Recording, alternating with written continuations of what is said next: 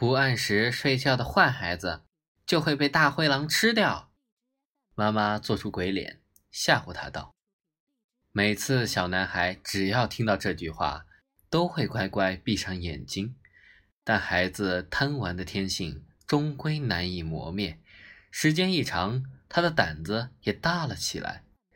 一天晚上，他趁着夜色，偷偷从窗户翻到外面。这是他第一次把妈妈的话抛在脑后。银河璀璨。”星星照亮了小男孩的眸子，他高兴地踮起脚向远处眺望，然后一愣。小狼眨着闪闪发亮的大眼睛与他对视。啊！大灰狼！小男孩吓得大叫。啊！人类！小狼也吓得大叫。